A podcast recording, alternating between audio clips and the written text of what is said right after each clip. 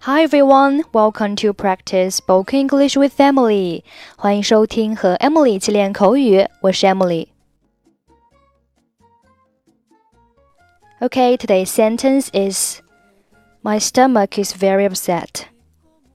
My stomach is very upset. My stomach is very upset. Stomach S T O M A C H 表示胃，upset U P S E T 表示不开心的。My stomach is very upset。字面上理解是我的胃非常的不开心，其实它的意思是我的胃很不舒服。您好，医生，我感觉不太好，我不舒服有两天了。我也没有胃口。Hello, doctor. I don't feel very well. I have been sick for two days, and I have no appetite. 请描述一下您的症状。您恶心想吐吗？Please describe your symptoms. Are you nauseated? 是的，我一直想吐，还非常头晕。Yes, I feel like throwing up all the time, and I am very dizzy. 您上次吃东西是什么时候？When was the last time you had something to eat? 几天前，我吃了一顿海鲜，我觉得它不合我的胃口。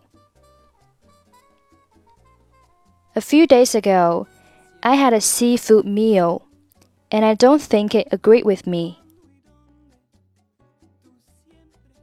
让我量一下你的体温。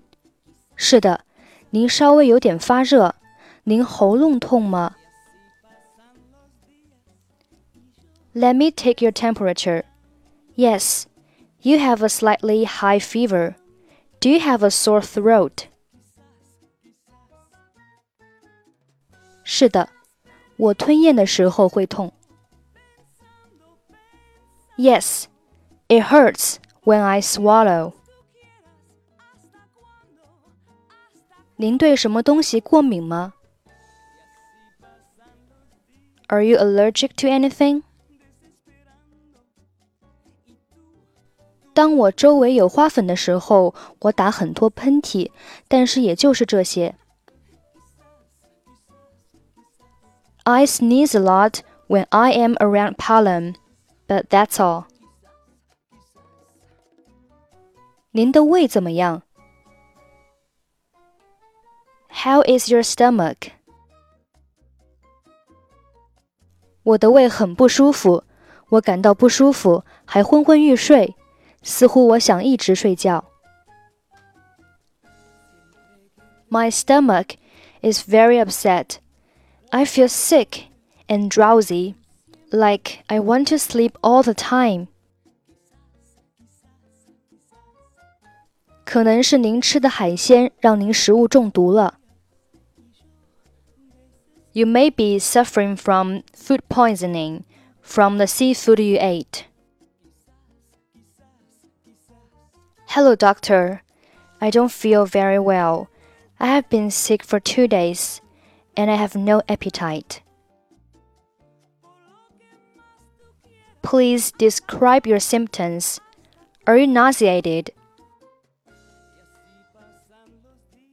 Yes, I feel like throwing up all the time, and I'm very dizzy. When was the last time you had something to eat?